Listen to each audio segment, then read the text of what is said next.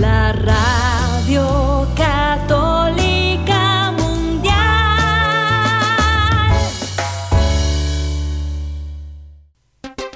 Y ahora en vivo, desde Lima, Perú, EWTN, Radio Católica Mundial, presenta Más que Noticias, un programa informativo que analiza desde una visión de la fe los acontecimientos sociales, políticos y económicos más importantes de Latinoamérica, el Vaticano y el mundo. Más que noticias, respuestas a las interrogantes de los temas más actuales y la manera correcta de interpretarlos a la luz de la fe. Vidas ejemplares, actualidad del Vaticano, defensa de la vida, apologética, doctrina social de la Iglesia, devociones, y mucho más. Esto es Más que Noticias. Comenzamos el programa. Gracias por darte esta horita en este momento del día, a las 12 del mediodía hora de Miami, para ponerte al día con las noticias, con lo que traemos los que somos parte de esta obra de Dios que es WTN, la visión del Evangelio. El Evangelio que el Concilio Vaticano II propone como la plenitud de la verdad, de la que es custodio la Iglesia Católica. Y la Iglesia Católica está tan convencida por fe sobrenatural y por la certeza de la ley natural que sabe que el mundo necesita, más que nada, la plenitud de la verdad. Queremos traerla también a través de nuestro comentario de las noticias, viendo algunas de las escenas más desconcertantes que pueden haber en la historia de la humanidad en el siglo XX y en el siglo XXI, las pretensiones de hombres de ponerse en el lugar de Dios. Hablaremos hoy de Corea del Norte y lo que significa eh, vivir en una sociedad así. Podremos asomarnos a un lugar bastante escalofriante y tenebroso como es esa sociedad controlada totalmente por la voluntad de vida y muerte de un hombre, pero también podemos asomarnos al mundo artístico y ver que en esa excelencia artística, en el mundo de la ópera, interesantemente, hace pocos días fue el centenario del nacimiento de la gran María Callas, una de las más grandes cantantes de ópera del siglo XX, tal vez la más grande, y también ver la dimensión de fe que había en ella y otros principales intérpretes de este género musical. Esto por este, cortesía, por este, justamente publicación de la Brújula Cotidiana. Gracias por acompañarnos en Más que Noticias. Los saluda Eddie Rodríguez Morel. También reciba mi saludo amigos, les habla Guillermo Montezuma y no podemos dejar de mencionar hoy día un santo muy importante que ha sido mentor, gestor de otro gran santo que fue San Agustín. Hablemos de San Ambrosio, unas palabras que dirigiera el Papa Benedicto, recordándolo un día como hoy, y decía esto, de la vida y del ejemplo del obispo San Ambrosio, San Agustín aprendió a creer y a predicar.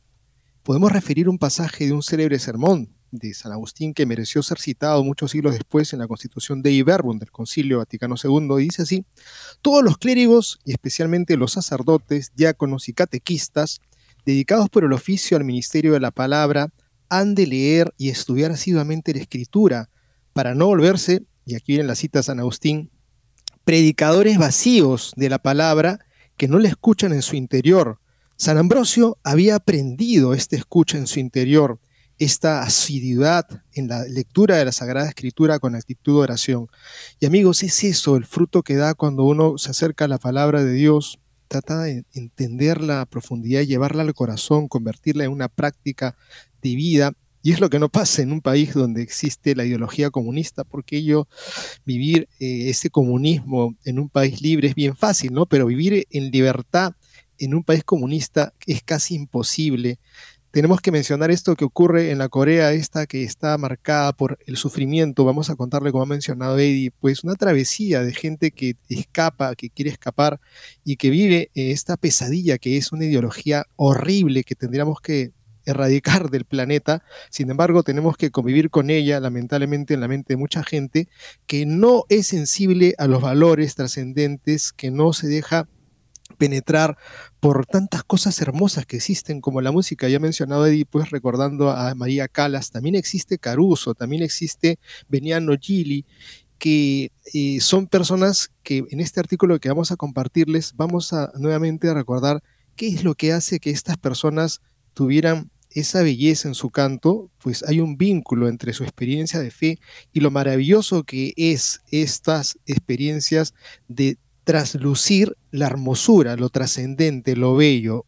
Amigos, eh, tenemos un programa muy bueno y nutrido, como también una nota que había quedado en el, en el, en el desvanga ahí, en el olvido el día de ayer, sobre esa mujer que encontró en medio de la tragedia, pues la posibilidad de vivir en felicidad. Queremos compartirle esa nota interesante y de otras mujeres que Eddie va a mencionar que estuvieron y están en prisión. Y también yo quisiera mencionar justamente esto, algo que leí de Henri Margenot. Henri Margenot fue catedrático de física en la Universidad de Yale por 40 años. Fue amigo de Einstein, Dirac, Schrödinger, o sea, de la crema innata de la física, los que hicieron los grandes aportes a la física cuántica del siglo XX. Y él decía que su experiencia de cercanía con esos hombres trabajando con ellos o pasando fines de semana en la montaña pescando con ellos, es ese tipo de relación que tenía este catedrático de Yale con estos grandes científicos, es que ellos em, interpretaban o describían su experiencia de descubrimiento científico como una experiencia religiosa, como una experiencia de Dios. Eso me parece que es interesante para entender también el papel que la fe, evidentemente en el caso de Calas, Caruso y estos otros dos cantantes que presenta ese artículo, nos van a hacer ver justamente cómo esa excelencia artística, interpretativa, también tenía ese horizonte divino que para esos artistas era importante, era fundamental para ellos llegar a esa excelencia artística. Me parece muy interesante, pero que también el dolor, el sufrimiento puede ser una experiencia en la que nos abrimos a Dios y como dice esta hermosa joven, la alegría de dejar los dolores en manos de Dios, lánzalos como flores sobre el mundo. Qué hermosa nota. Y lo que mencionaba Guillermo, cinco mujeres condenadas a muerte en Texas se han convertido al catolicismo. Aún no tienen fecha de ejecución, pero en este proceso de años y años han encontrado cinco de ellas la fe en Jesucristo en la Iglesia Católica. Una nota que a todos nos hará reflexionar sobre la importancia también de visitar a la persona que está encarcelada porque son momentos de gracia en medio de esa situación. Y amigos, cuando uno habla de una universidad de prestigio, ¿qué flores no podrá echar? Y de repente el deseo del corazón de alguno dirá, pucha, ¿cómo me hubiera encantado estar en una universidad de tanto prestigio? Pero miren ustedes este dato interesante sobre la presencia del agnosticismo y el ateísmo que no solamente circunda el mundo y de repente bajo fondos y situaciones de, de repente extremas donde no se vive la moral, pues fíjense una encuesta reciente entre los estudiantes del primer año de la Universidad de Harvard ha revelado que la mayoría de sus nuevos estudiantes son agnósticos y ateos. Esta nota viene del voto católico. Y también finalmente, amigos, una madre de una joven que fue inducida a hacer la transición hacia una identidad masculina, que posteriormente encontró el engaño que le habían vendido como una liberación y quiso volver a su identidad natural, biológica, sexual, y que en consecuencia ah, pensemos que la madre se oponía justamente a esta transición, a que se convirtiera ficticiamente en un hombre, y a la madre, como en algunos estados muy progresistas, se le prohibió acceso a su hija para que se le permitiera hacer este experimento, la hija posteriormente se suicida. Y esta madre clama justicia ante la Corte Suprema para que este tipo de leyes que restringen la posibilidad de que un padre de familia que no está de acuerdo con este tipo de experimentación hormonal y mutilaciones que es la transición transexual, que se acerque a su hijo, esté presente en su vida, por supuestamente estar en contra de un derecho humano fundamental de elección de identidad sexual. Vamos a ver esta importante nota de un caso que se presenta ante la Corte Suprema y que debería sentar precedentes, esperemos, sobre el acompañamiento de personas que aman a los muchachos y no dejarlos simplemente a merced de ideologías y de lobbies que no tienen ninguna importancia. Este caso más allá de su, lo controlarán mediáticamente y luego lo descartarán y nadie lo mencionará en los medios porque simplemente no importa ningún caso que niegue la ideología para los que la proponen. Con esto y más amigos regresamos después de una muy breve pausa. No se muevan de EWTN, Radio Católica Mundial. Enseguida regresamos con Más que Noticias.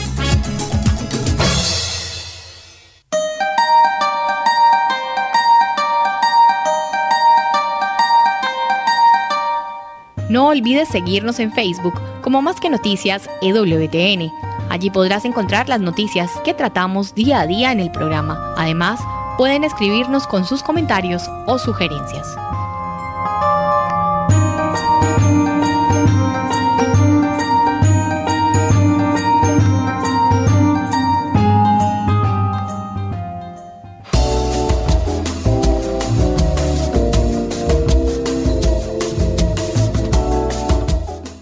Quieres estar informado de todas las noticias del acontecer de la iglesia y seguir el día a día del Papa Francisco, entra ya a la página web de Así Prensa www.asiprensa.com y podrás estar enterado de todo lo que sucede en la iglesia.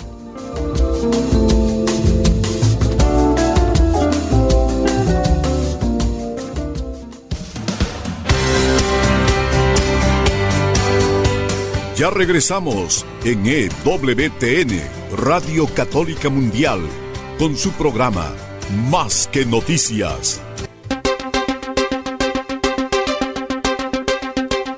Y comenzamos con una nota que nos va a describir de un testigo en primera persona lo que es Corea del Norte.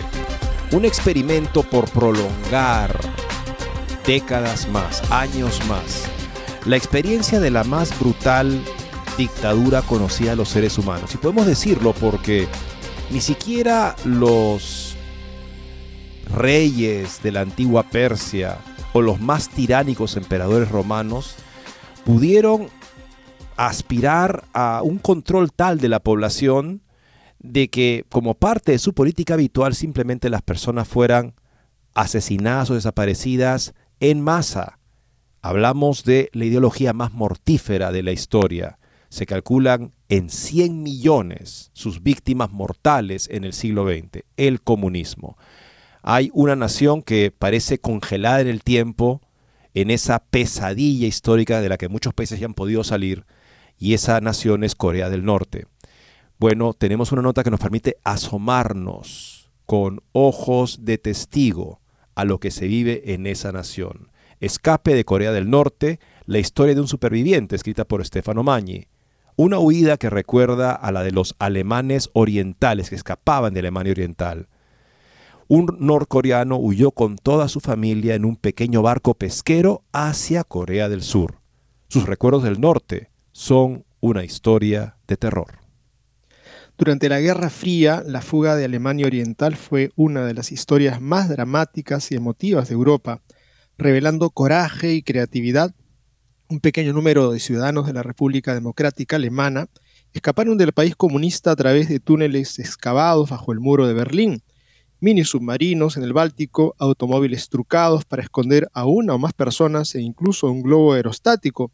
La historia también se repite en la Corea del Norte, con una atrevida travesía del Mar Amarillo a bordo de un pequeño barco pesquero, una familia completa logró desembarcar en las playas de la isla surcoreana de Jeonpyeong, frente a la costa noreste de la península de Corea. Meses después del viaje, que los llevó a la libertad en mayo, el cerebro del plan, que se hace llamar Kim, su identidad se oculta por motivos de seguridad, contó su increíble historia a la BBC. Su fuga meticulosamente preparada durante un año realmente recuerda historias similares de Alemania del Este en la época del muro. En primer lugar, Kim convenció a su hermano y a su cuñada para que participaran en el plan. Al ser pescadores podían ayudar con la embarcación que tenían a su disposición. Convencieron a una base militar cercana para que se incluyera en una red de pesca semiclandestina para los militares, quienes a su vez revenderían el pescado a cambio de equipo. El propio Kim espió a los guardias de su tramo de costa para conocer sus tiempos, cambios y hábitos. Luego, fingiendo recolectar hierbas medicinales, trazó junto con su hermano una ruta segura a través de un campo minado. La presencia de minas también significa menos presencia de guardias de carne y hueso. La parte más difícil del plan fue convencer a su madre y a su esposa de que lo acompañaran. La anciana fue persuadida por sus hijos mediante un chantaje sentimental. O ella también vendría o nadie iría. La esposa de Kim solo se convenció después de descubrir que estaba embarazada. Ahora ya no está solo. ¿Quieres dejar que nuestro hijo crezca en este infierno? Kim dice que él le preguntó. Para evitar dejar la tumba de su padre a merced del ejército norcoreano, decidió llevarse también sus cenizas. Impresionante, amigos. Mil cosas podrían salir mal. Pero el plan funcionó. Para evitar sorpresas de la Guardia Costera, Kim optó por salir durante una tormenta. Otra opción arriesgada y contraria a la intuición, pero tenía razón. Debido al mal tiempo, hubo menos patrullas. El hermano y la cuñada también trajeron a sus hijos. Los sedaron y los escondieron en bolsas utilizadas para pescar no fueron interceptados en el corto tramo de mar de unos 10 kilómetros que los separaba de la frontera marítima sur, y se avistó un barco cuando ya estaban prácticamente a salvo. Kim dice que se sintió derretirse después de toda esa tensión. ¿Por qué huir del paraíso de los trabajadores? Una primera respuesta que podemos extraer de la historia de Kim es el bloqueo por COVID. Como ya se sabe por las historias de otros desertores, las medidas antipandémicas de Corea del Norte fueron incluso peores que las de China. Por un solo caso de infección, se cerró todo un pueblo. La televisión bombardeó a la población con mensajes terroríficos. Continuamente se mostraban escenas de muertes por COVID en todo el mundo y se advertía que la transgresión de las normas antipandemia conduciría a la extinción del país. Eso también pasó en todos lados. Cualquiera que desobedeciera podría terminar en un campo de trabajo. A diferencia de nuestro encierro, los segregados en casa no podían comprar alimentos de forma independiente y en un sistema colectivista como el norcoreano, solo podían recibirlos del Estado. No siempre se distribuyó comida. Después de matar de hambre a la gente durante un tiempo, el gobierno enviaba camiones llenos de alimentos. Dijeron que vendían la comida a bajo precio para que la gente los elogiara, como si mataras de hambre a tu hijo y luego le dieras una pequeña cantidad para que te lo agradeciera, dice Kim. esto, me recuerda a Lenin, ese mismo tipo de política psicopática, o sea, de completo completa indiferencia, sufrimiento que generas, y es más como casi como si fuera una sensación de de poder, que mira, yo esta gente puede morirse ahora y luego le puedo dar comida y luego se la quito porque en fin, yo tengo el poder sobre la vida y la muerte de esta gente que solamente sirve a mi poder y se los dejo saber bien claro, aprovechando incluso emergencias, como lo quiso Lenin, con la hambruna que él generó por sus pésimas políticas de confiscación, de excedente de cosechas, que los agricultores rusos, supuestamente los beneficiarios de la revolución bolchevica, pero que tenían un sistema y una economía muy sólida, muy estable, con mucha sabiduría. Entre ellas, por ejemplo, que siempre se guardaban los excedentes de las cosechas, porque hay años y hay años en ese clima extremo de Rusia en los que es necesario tener un excedente del año pasado para poder cumplir, cubrir las necesidades alimenticias de la población. Pues no, la política del gobierno bolchevique pensaba que ese era un tipo de práctica burguesa, capitalista que había que eliminar y por lo tanto el gobierno venía a recoger todos los excedentes. Como consecuencia de eso, vino un mal año de cosechas y hubo una hambruna generalizada y muertes de cientos de miles de personas. ¿Acaso en ese momento Lenin recapacitó sobre el mal que había causado a la población? No.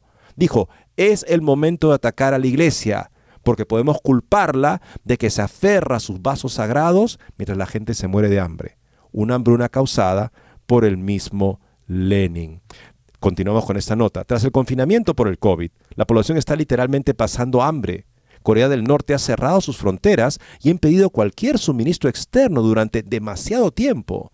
Nadie tiene datos sobre cuántos murieron en la segunda hambruna, después de la de los años 90, pero Kim dice que ha recibido noticias semanales de personas que mueren de hambre.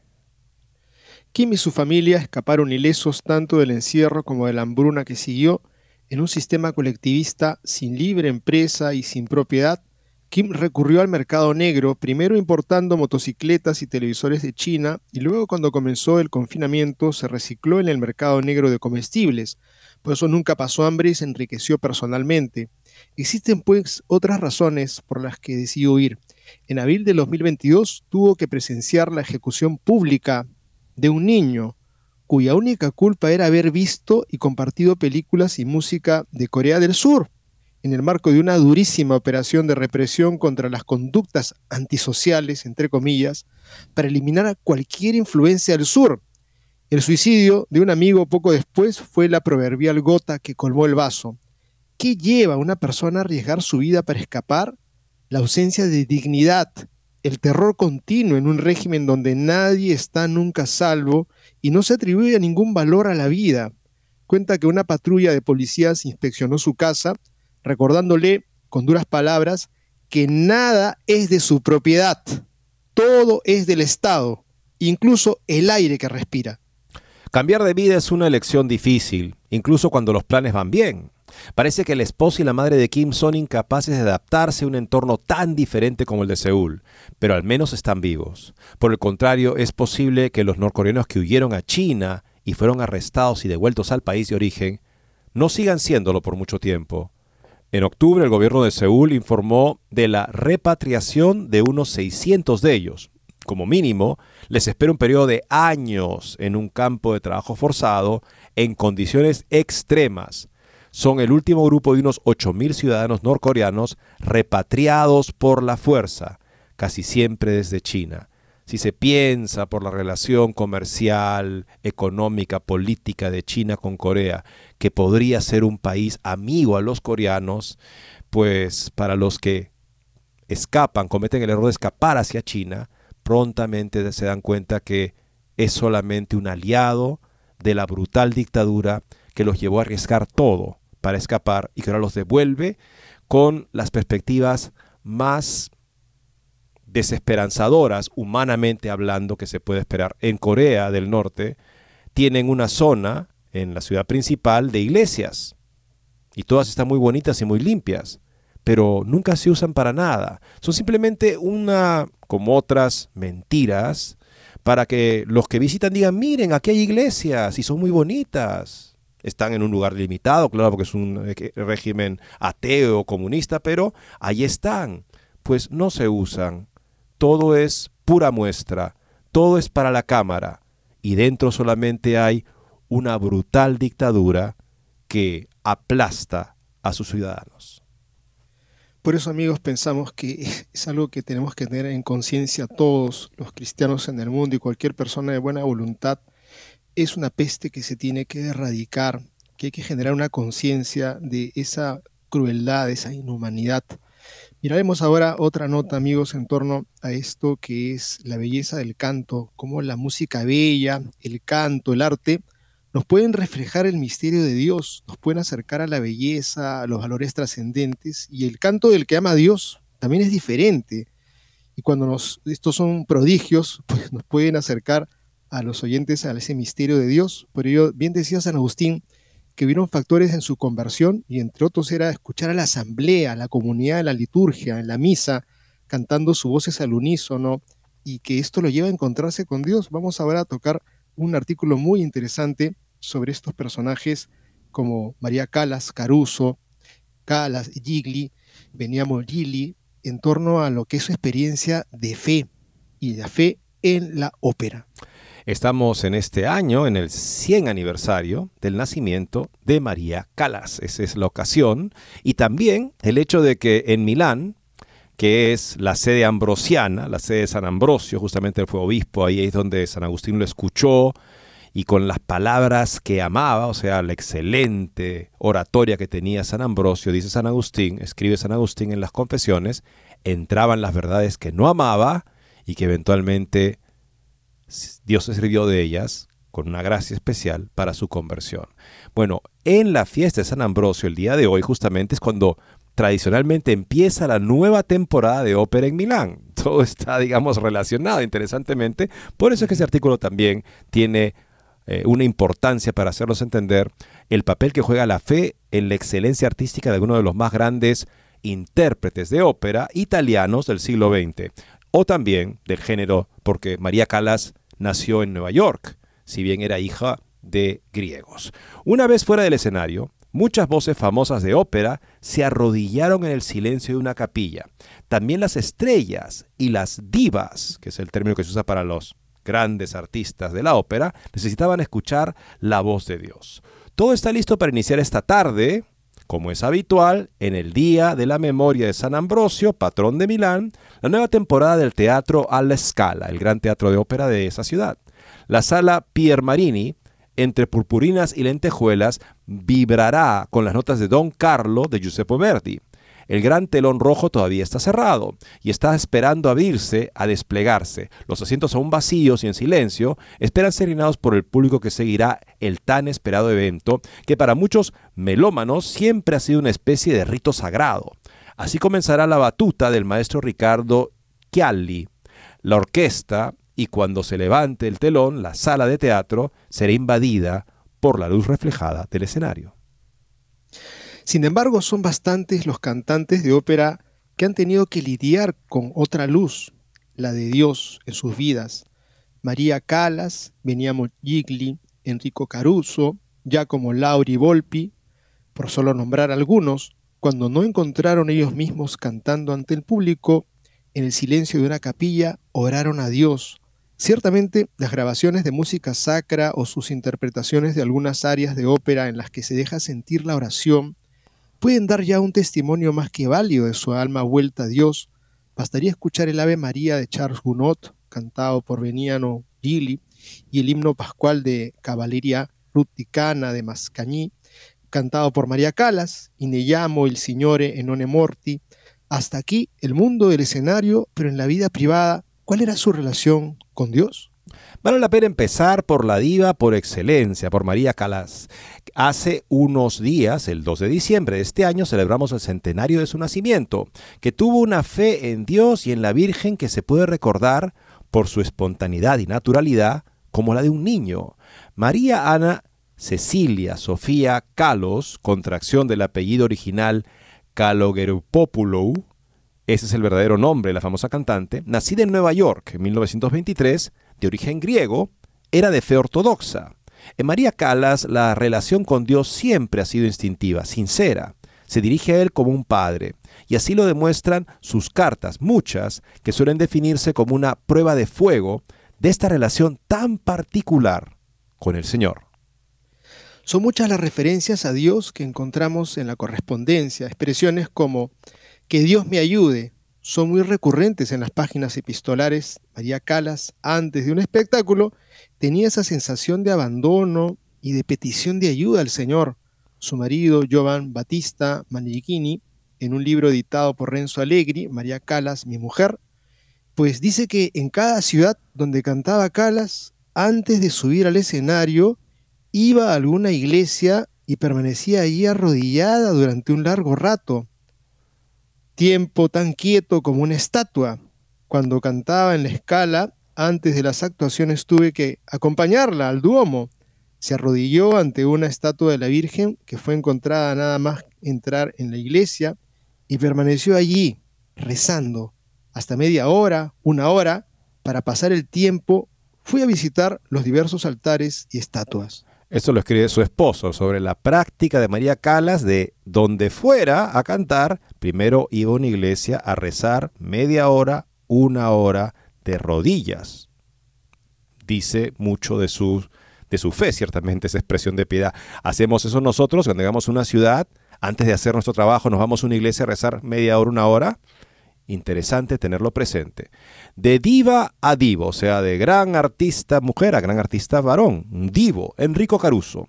Hagamos un viaje en el tiempo y lleguemos a los primeros años de la, del joven cantante napolitano. Estamos en la capital de Campania, en la iglesia de Santana Alepaludi.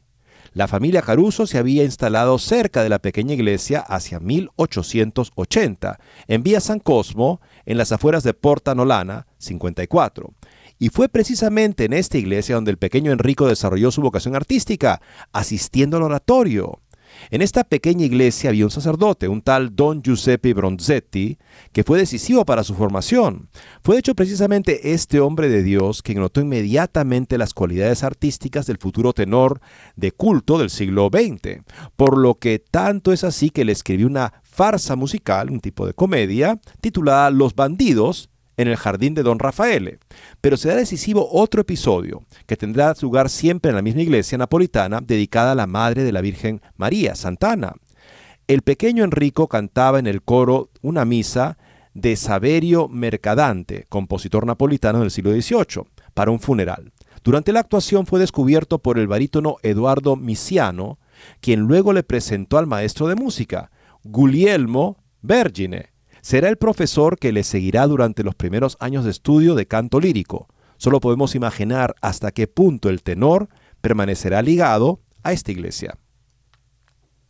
Y hacemos un pequeño corte para continuar con esta excelente nota, amigos, que es muy inspiradora, no solamente para los cantantes, profesionales, expertos, sino también para nosotros que vamos al templo a cantar y también para hacer cualquier cosa. El ejemplo de estos gigantes nos está mostrando un derrotero claro para hacer las cosas con amor a Dios hay que orar. Volvemos entonces en breve. No se muevan de EWTN, Radio Católica Mundial. Enseguida regresamos con Más que Noticias.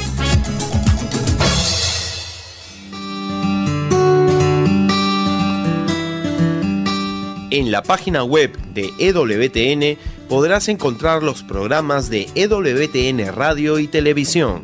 Solo tienes que descargar los podcasts y así encontrarás tus programas preferidos. Recuerda en www.ewtn.com.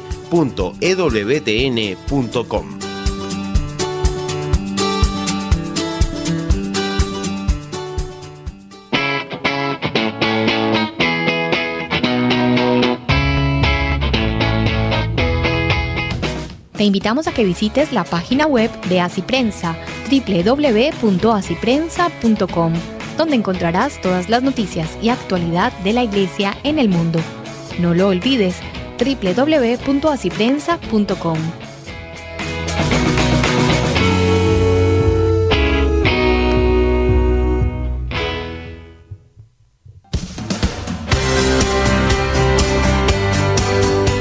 Ya regresamos en EWTN, Radio Católica Mundial, con su programa Más que Noticias.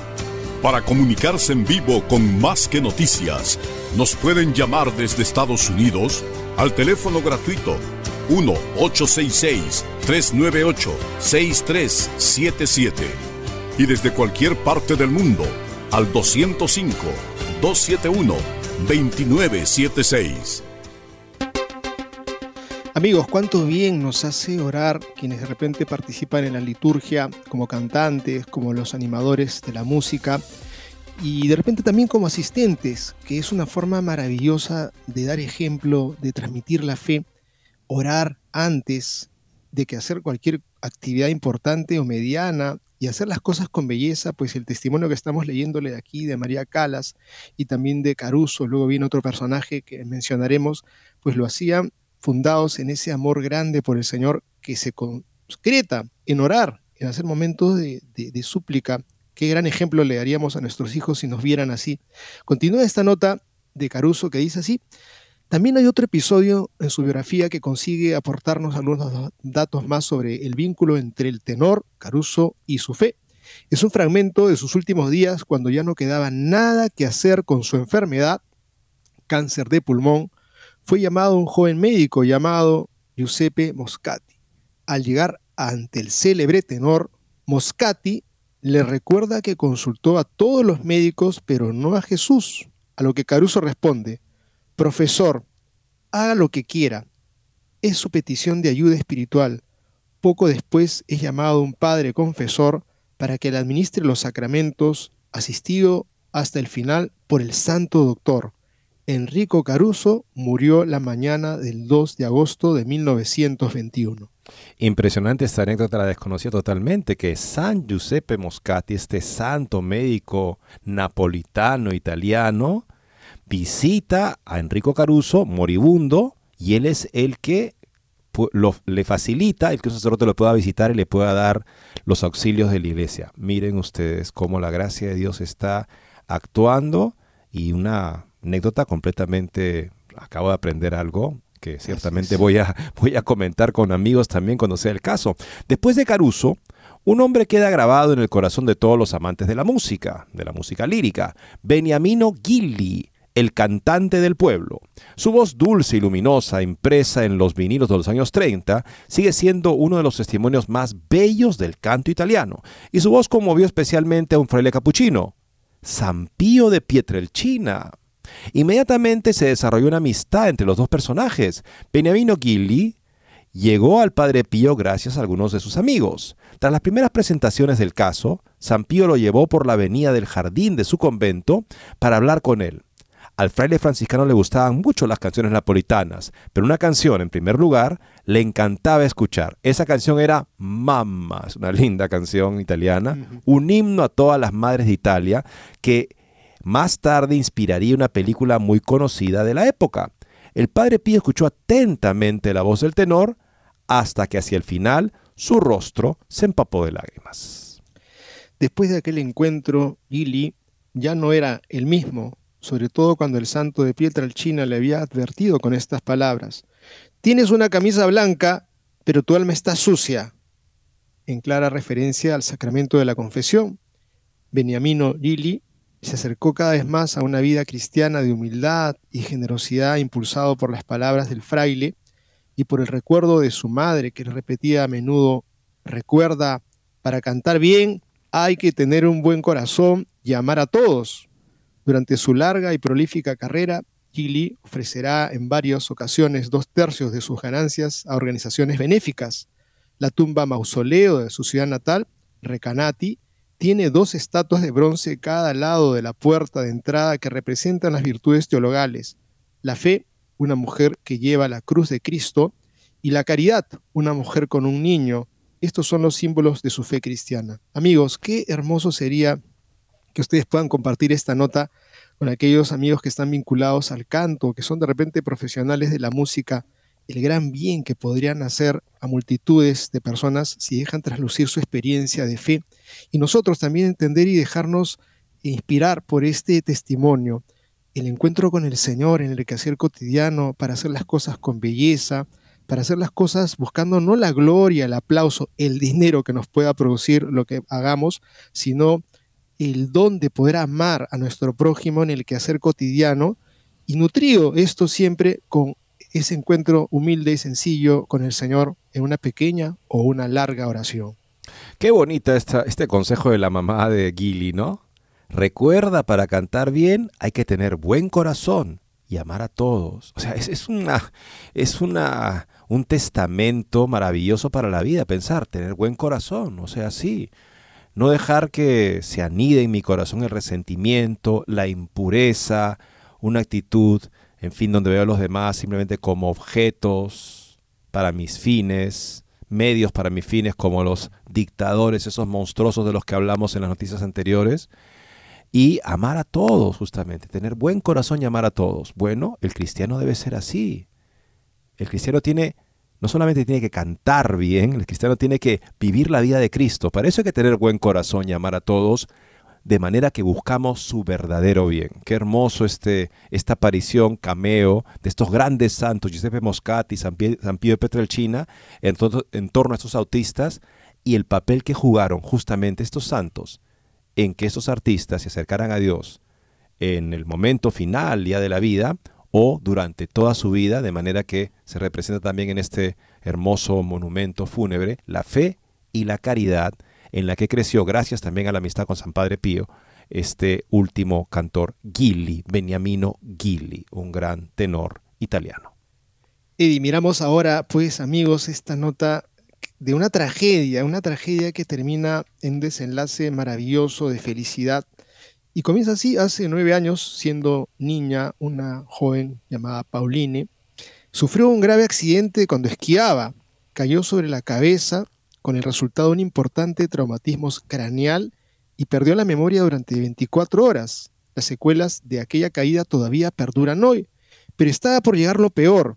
Seis meses después de aquellos hechos, le diagnosticaron la enfermedad del Lyme, una infección bacteriana que se transmite por la picadura de garrapata y que en algunos casos puede evolucionar hacia dolor articular y muscular grave, disfunciones cognitivas, somnolencia incontrolable, etcétera, que son justo los que describe Pauline. Todos los días tengo numerosos problemas, sobre todo neurológicos. Los describe así ella misma, grandes dolores de cabeza, como si la tuviera metida en una prensa y la sensación de que se va a romper, o bien lo contrario, de que mi cerebro va a estallar. Una fatiga extremadamente pesada que me duerme durante todo el día y tengo que luchar contra el sueño porque me duermo de golpe y no puedo mantenerme despierta. Problemas de equilibrio por los que a veces me tienen que ayudar a andar porque no puedo hacerla por mí misma. Problemas de memoria, de concentración, de respiración. A veces a poco que me muevo me agoto y tienen que ayudarme, por ejemplo, a subir las escaleras. Problemas de visión, de audición, todo ello muy incapacitante en el día a día. El panorama era desolador. Estaba destinada a tener estos problemas toda mi vida y tenía 13 años. Era un golpe tremendo, recuerda Pauline, al contar su historia para Découvrir Dieu. Para ella comenzó entonces en plena adolescencia un periodo de combates muy difícil, porque tenía que afrontar esta violencia que padecía a diario, un periodo de desesperación. Yo no rezaba a Dios para que me ayudase, porque quería luchar con mis propias fuerzas, hacía todo lo que podía para sobrevivir. Y eso me hacía muy infeliz, porque no lo conseguía. Era demasiado débil para afrontar toda esa violencia cotidiana. Al cabo de dos años de esta dura batalla, conoció a una persona a través de la cual se reveló el Señor. Padecía la misma enfermedad que ella, pero conseguía lo que ella no, ser feliz. Para Pauline fue un descubrimiento. Así que sufrir no te hace necesariamente desdichada, le dije. Esta persona me explicó que era Dios quien le daba esa felicidad. Pensé, Hace años que lucho con mis propias fuerzas y he olvidado confiarme en Dios. Y lo cierto es que Él solo quiere una cosa, que me apoye en Él, que no luche con mis fuerzas, sino que descanse en las suyas. Fue así, continúa, como Dios realmente vino a mí para decirme, Eh, bonita, que estoy aquí, no te olvides de mí, estoy aquí para ti. Lo comprendí a través de distintos sucesos que pasaron, y una vez comprendí que Dios estaba ahí para mí y solo esperaba una cosa, que yo descargase sobre Él este fardo, que Él lo llevaría por mí. Mi vida quedó transformada. Los dolores continuaban y aún continúan, pero empezó a vivirlos de una forma totalmente distinta.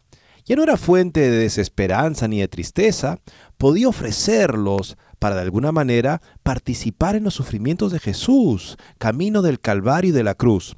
Es un gran misterio.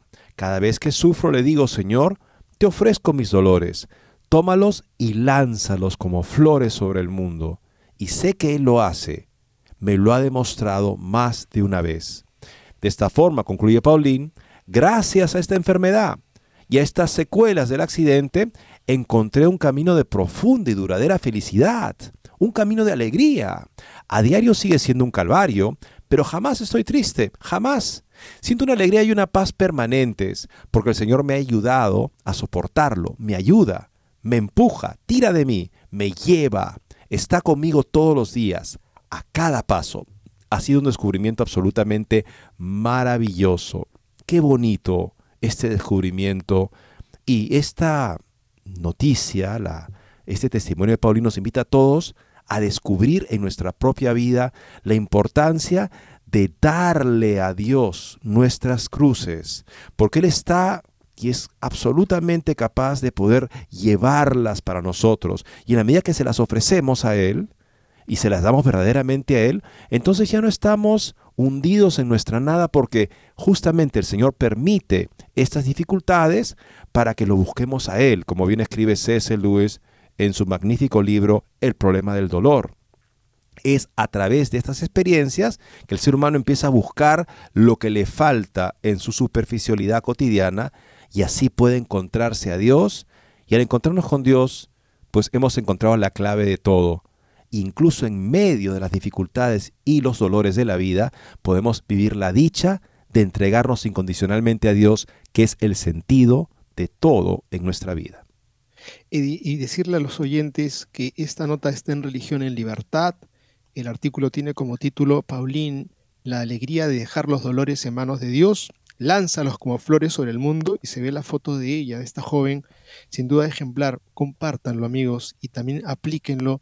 Y miremos ahora otra nota que nos viene de Así Prensa sobre cinco mujeres condenadas a muerte que se han convertido.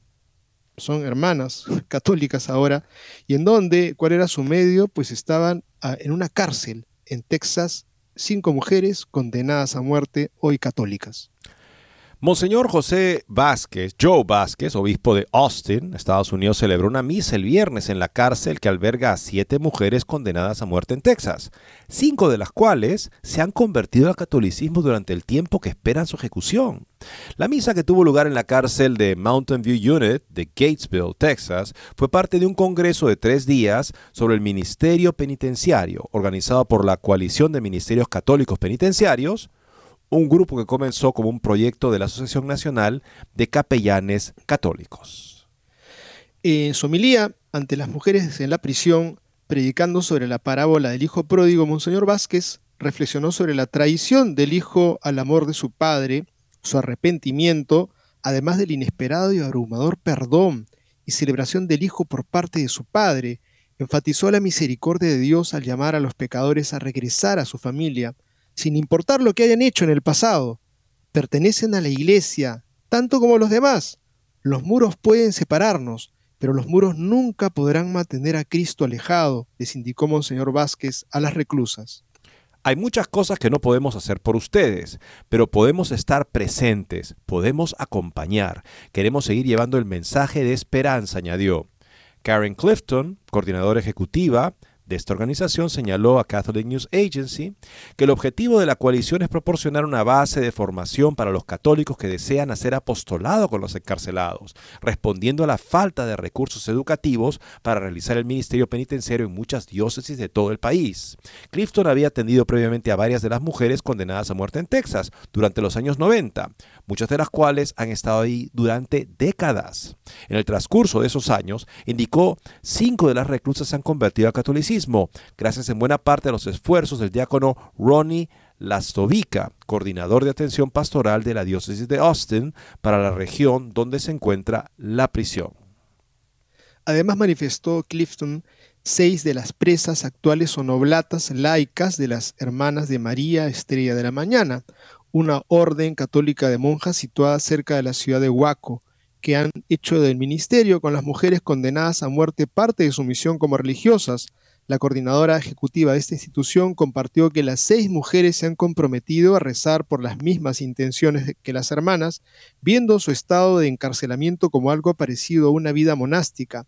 Karen Clifton también resaltó que al menos dos de las mujeres condenadas a muerte casi con certeza se unirían oficialmente a la orden como monjas si fueran liberadas.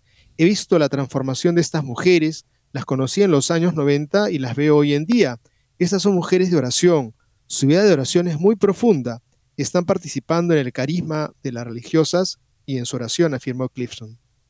En su homilía, Monseñor Vázquez reflexionó además sobre la importancia de que los católicos practiquen las obras de misericordia corporales. Este ministerio de estar con los presos y acompañarlos es muy importante.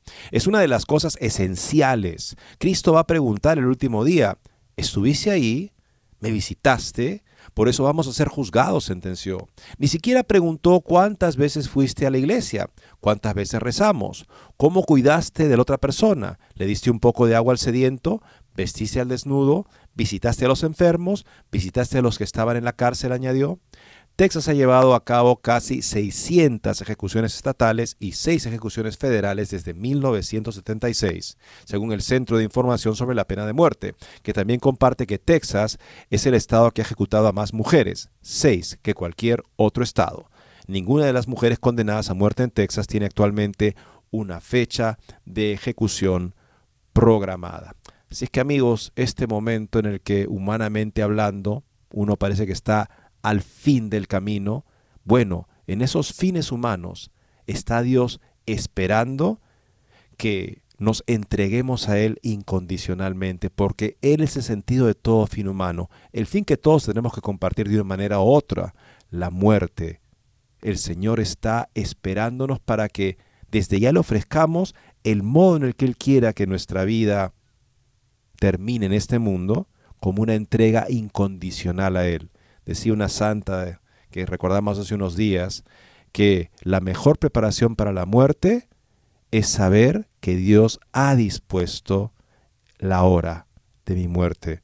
Y entonces puedo estar en paz porque sé que mi Padre hace, saca bien de todas las cosas, particularmente de aquello que San Francisco llamó la hermana muerte.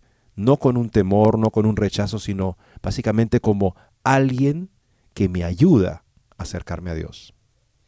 Y ahora hacemos un contraste, amigos. Uno encuentra de pronto en una prisión una realidad de tragedia, pero una tragedia que se convierte en gloria, porque de pronto encontrar la fe, encontrar a Dios, qué cosa para más gloriosa puede ser de pronto una prisión así, mientras que ahora miramos una realidad, una universidad en donde no se encuentra Dios, podría tener un gran nombre, el anhelo de mucha gente que quisiera estudiar ahí y alcanzar los éxitos más maravillosos, pero sin Dios. Y es justamente lo que pone en evidencia este artículo de Catholic Vote. Una encuesta reciente entre los estudiantes del primer año de la Universidad de Harvard ha revelado que la mayoría de sus nuevos estudiantes son agnósticos o ateos. El politólogo y pastor bautista estadounidense Ryan Birch señaló en su análisis de los resultados que, en total, casi la mitad de los estudiantes de primer año de Harvard eligieron ateo o agnóstico, a modo de comparación, alrededor del 12% de la población general se identifica como ateo o agnóstico. Entonces Harvard es cuatro veces más alto que el promedio nacional. Harvard admitió aproximadamente 1.220 estudiantes en su promoción de 2027. Hay 21.603 estudiantes en total, incluidos los posgraduados. Según la encuesta, el 24,6% de los estudiantes de primer año de Harvard se identificaron como agnósticos, mientras que el 21,5% se identificaron como ateos. Los católicos construyeron el, constituyen el, mayor porcentaje de cristianos con un 16,4%, mientras que los protestantes son solo el 6,1% de la nueva clase de primer año. Pero eso no es lo único que llamó la atención, dice la nota. Quizá la mayor sorpresa fue que solo el 6% de todos los estudiantes del primer año de Harvard se identificaron como protestantes. Eso es una locura. En los datos de Pew, de una muestra de población general del 2022, el 43% se identificó como protestantes. El estadounidense promedio tiene siete veces más probabilidades de ser protestante que un estudiante de primer año de Harvard. Birch también señaló que los estudiantes de primer año de Harvard tienen el doble de probabilidades de identificarse como ateos o agnósticos en comparación con más de 250 universidades en Estados Unidos que fueron encuestadas por la Fundación de Derechos y Expresión Individual FIRE a principios de este año. En efecto, amigos, en términos de creencias políticas, el 19% de los futuros estudiantes de primer año de Harvard se identifican como muy progresistas este, esta ideología progresista que confía que el gobierno va a imponer una nueva sociedad donde los valores cristianos queden básicamente obliterados o se interpreten de una manera muy subjetiva y sentimental, de manera que no estorben esta agenda. Mientras que el 45,2% se identificaron como progresistas. Solo el 7,1% se identificó como conservador. O sea que los mismos postulantes a esta universidad se segregan entre ellos y los que van a esta universidad tienen generalmente ese tipo de perspectiva. Qué importante que la universidad a la que vayan nuestros hijos sea un lugar donde ellos puedan fortalecerse en su identidad católica, porque son años muy importantes, años en los que el joven vive por primera vez en muchos casos solo, el joven empieza a hacer decisiones sobre su vida que la marcarán en muchos casos hasta el resto de su vida profesional y laboral y que pueda ser parte de esa experiencia, encontrarse de una nueva manera con el Señor Jesús, apuntemos en esa dirección para ayudar a nuestros hijos a que estos años de estudios universitarios sean también años de crecimiento en su fe. Y llegamos al final del programa. Recordar que hoy día es jueves eucarístico, estamos en la víspera de la Inmaculada Concepción y cómo no hacer un llamado para que todos participemos de los rosarios en diferentes partes del planeta, unámonos para caminar junto a nuestra Madre, ese encuentro de ese Cristo que clama por nosotros ser hijos verdaderos de Dios. Muchas gracias y Dios mediante, mañana estaremos con ustedes.